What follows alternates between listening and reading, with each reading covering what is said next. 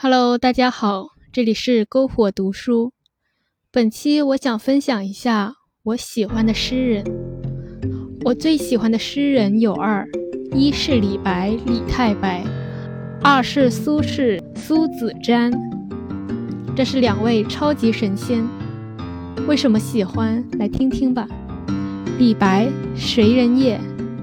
魏浩说他眸子迥然，多如恶虎，或时数代，风流韵极，真是风流又好看。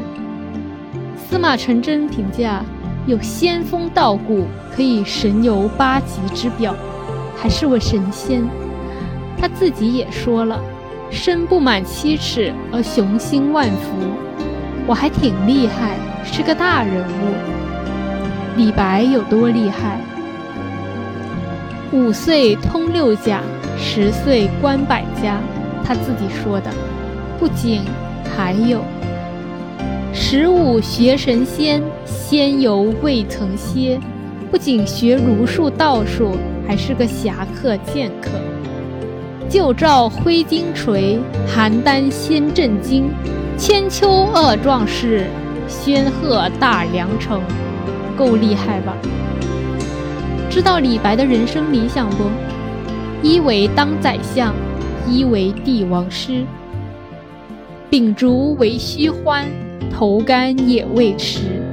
如逢渭川猎，犹可帝王师。我虽与天子同姓，但我不求当皇帝，当个皇帝的老师也就足够了。当然了，我们知道李白一生身无要职。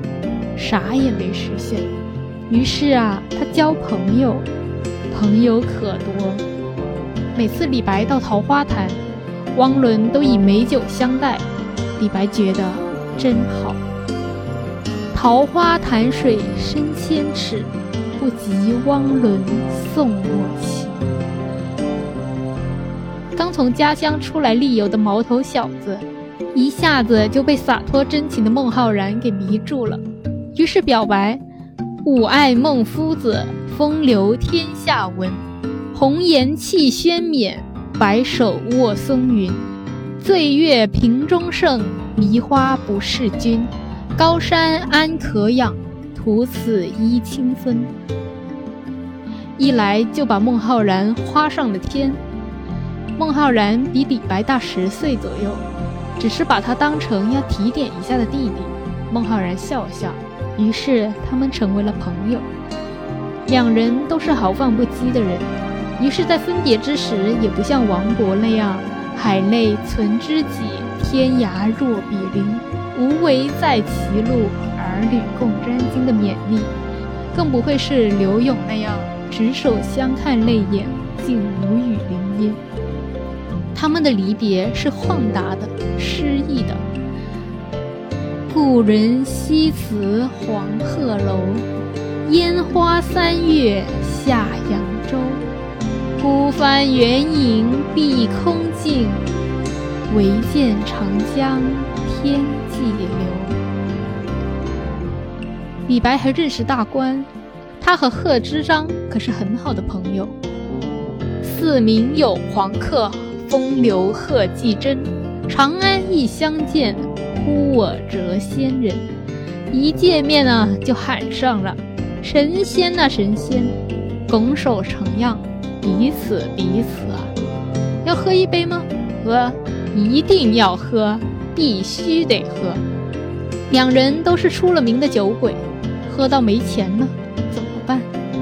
金龟换酒处，那御赐来的金龟换几两小酒，继续喝。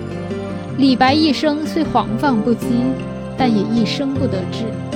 终于在他四十二岁的那年，玄宗三下诏书征召其入京。仰天大笑出门去，我辈岂是蓬蒿人？可高兴坏了。但是啊，江山易改，本性难移。李白在京内依旧不羁放纵。在醉酒起草诏书时，甚至引烛令高力士脱靴，得个供奉翰林之职。平时有事儿没事儿给皇帝写写诗，云想衣裳花想容，春风拂槛露华浓。写了几首诗来夸玄宗的老婆。你看，我看到云彩，想到的是贵妃的衣服；看到花朵，想到的是贵妃的容颜。你老婆真是太好看。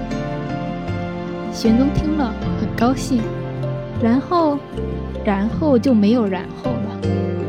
这跟李白想象的不太一样啊！且放白鹿青崖间，须行即骑访名山。安能摧眉折腰事权贵，使我不得开心颜。于是赐金还乡，于是重回江湖。